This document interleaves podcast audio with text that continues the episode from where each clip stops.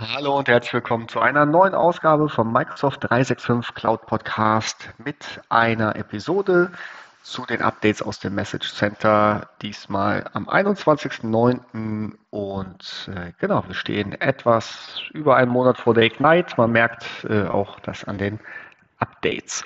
Beginnen wir wie immer mit den Updates, die vor allen Dingen zu Teams äh, relevant sind. Da fangen wir an mit der Viva Connections äh, Public Preview. Das ist eine App in Teams, die ihr installieren könnt und äh, dazu gehört aber auch eine SharePoint Homepage, um dann Viva Connections euren Nutzern in Teams anzubieten. Dafür müsst ihr einige Schritte äh, unternehmen. Ähm, die sind alle genau beschrieben. Also wie setzt ihr die Seite ein, was sind die, äh, was kann man mit dem Dashboard machen und ähnliche Sachen. Ähm, genau, wenn ihr da jetzt schon daran interessiert seid, dann ist die Public Preview jetzt ab September für euch da. Ansonsten erwarte ich GA äh, auf der Ignite Anfang November. Auch im Bereich Teams gibt es ein Update für die, äh, das hatten wir schon, ein Update für die ähm, Breakout Rooms, die man vor dem Meeting erstellen kann. Da hat sich die Zeitlinie etwas äh, verzögert. Äh, das wird jetzt Mitte Oktober bis Ende Oktober äh, passieren. Das heißt, ähm, es gibt auch heute schon ein paar Änderungen bei den Breakout Rooms. Also da erwarte ich auch jetzt dann spätestens bis zur Ignite wieder, ähm, dass es alles soweit umgesetzt ist. Ein neues Feature, was äh, auch schon in einigen äh, Tenants äh, bereitsteht, ist, dass man jetzt nicht nur auf Nachrichten in einem Kanal antworten kann, sondern auch in einem Chat. Das heißt, auch dort steht euch die Möglichkeit äh, zur Verfügung, thematisch ein ähm, zu antworten und das zusammenzuhalten, so dass es nicht äh, fragmentiert ist über den Chatverlauf. Genau, das wird Mitte September aus, äh, beginnt der Standard-Rollout. Das ist äh, im, in der Public Preview schon verfügbar und äh, kann genutzt werden.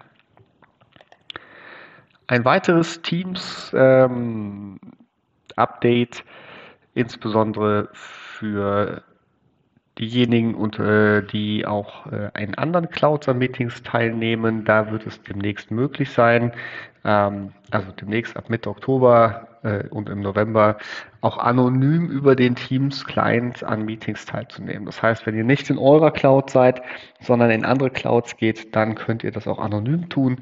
Das war bisher ähm, nur über die Webversion möglich. Natürlich werden für deine Organisation die, ähm, die Einstellungen ähm, beibehalten und honoriert, wie ihr das eingestellt habt, ob anonyme Nutzer überhaupt möglich sind oder nicht. Wenn, das, wenn ihr das verbietet, dann darf natürlich auch keiner äh, nach dem Change anonym dem Meeting äh, beitreten. Genau, dann kommen wir zu SharePoint, der weiteren großen äh, zum großen Part in Office 365. Ähm, und hier haben wir ein neues Feature, das nennt sich äh, Navigationsswitcher. Da ist es euch, ähm, da kann jetzt jeder ähm, Site-Owner kann den Look and Feel dahingehend ändern, dass er entweder die Seitennavigation horizontal oben über dem Content hat oder vertikal links daneben. Man kann auch einstellen, ob es sich um ein Menü handelt, was groß aufgeht mit allen Menüpunkten oder mit einem Flyout, äh, Cascading genannt, ähm, wo man halt über das Thema hovern muss, damit die nächste, äh, die nächste Ebene aufgeht. Es ist auch möglich anzuzeigen, dass es ähm, die Navigation überhaupt nicht äh, sichtbar ist, äh, wenn das euch in eurer Gestaltung hilft. Das wird ähm, ja jetzt Mitte September ausgerollt und steht dann zeitnah zur Verfügung.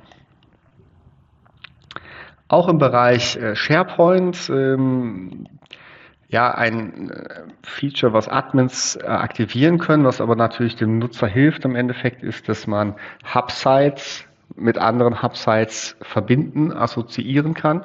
Ähm, das bedeutet keine Änderung im UI und in der Navigation. Es bedeutet aber, dass in der Suche auch Ergebnisse aus dem assoziierten ähm, Hub angezeigt werden. Das heißt, wenn thematisch dort Ähnlichkeiten sind, ich sag mal Sales äh, EMEA, Sales US, Sales Asia Pacific, dann ähm, ist man zwar im Sales EMEA vielleicht hier für uns, ähm, aber es findet auch Ergebnisse aus den anderen Hubs, wenn die denn assoziiert sind. Das muss der Admin äh, erledigen und äh, in der Admin-Konsole soweit einstellen.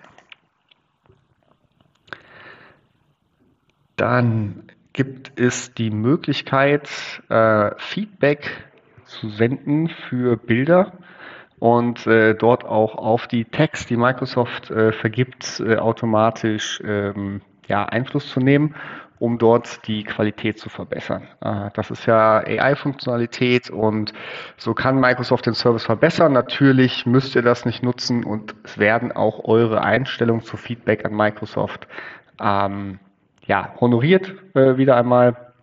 Das heißt, ähm, wenn ihr das bisher deaktiviert habt, dann wird es auch so bleiben. Ansonsten startet das im Oktober und ähm, soll dann auch allen zeitnah zur Verfügung stehen. Ein letztes Update zu SharePoint Online und zwar ähm, empfiehlt Microsoft natürlich weiterhin, den OneDrive Sync Client zu nutzen, wenn ihr mit Dokumenten in der Library arbeitet. Es gibt aber auch noch die Möglichkeit, den View in File Explorer zu nutzen. Das war bisher nur möglich äh, im IE11. Da es den nicht mehr gibt, ähm, gibt es da jetzt auch die Möglichkeit, das in Edge ab der Version 93, also der Stable Version 93, äh, durchzuführen wie gesagt, wenn ihr diesen Sonderfall habt, ähm, gibt es da jetzt den Workaround, das auch so zu nutzen.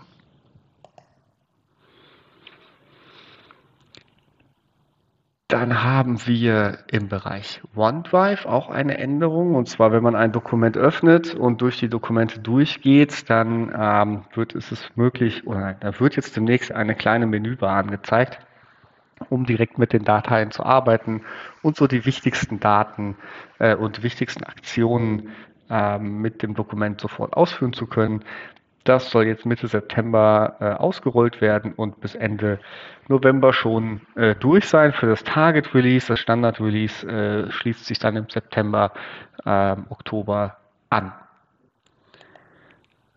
gucke ich nochmal genau. Dann kommen wir jetzt zu den eher Admin-Tätigkeiten. Ähm, ich beginne aber mit einer, ich sag mal, hybriden äh, Nachricht und zwar, wenn ihr Dokumente mit Microsoft Information Protection schützt und verschlüsselt, dann war es bisher so, dass das gleichzeitige Arbeiten nicht möglich ist, zumindest nicht in der GA.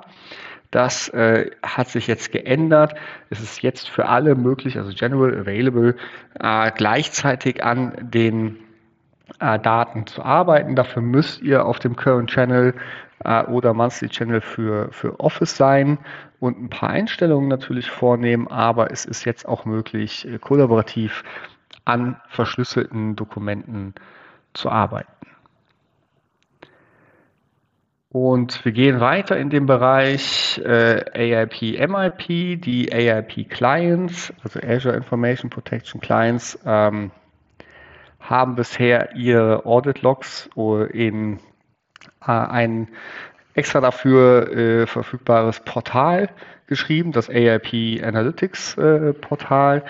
Die Daten werden ab Oktober auch im äh, Unified Audit Log angezeigt und ähm, somit auch im äh, Activity Explorer, wenn ihr die Lizenz dafür habt, so dass ihr nicht zwischen den Tools hin und her springen müsst, um ähm, ja, die, die Logs dort äh, zu verwalten. Das heißt, dort habt ihr dann wei demnächst weiterhin alles an einer Stelle, wobei natürlich auch das ARP Analytics Portal äh, bestehen bleiben wird.